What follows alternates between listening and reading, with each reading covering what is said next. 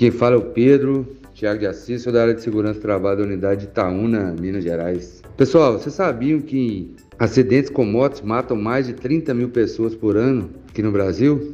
Além das mortes de acidentes com motos, geralmente deixam sequelas, muitas vezes irreversíveis. Tenham atenção, antecipe os riscos e muito cuidado nas ultrapassagens, especialmente em dias chuvosos. E lembrem que muitas vezes os outros motoristas não estão enxergando você. Na boa, acidente com moto é sempre o um problema. Sempre é melhor evitar, né? Pilote com segurança, sejam motociclistas. Abraço e até mais.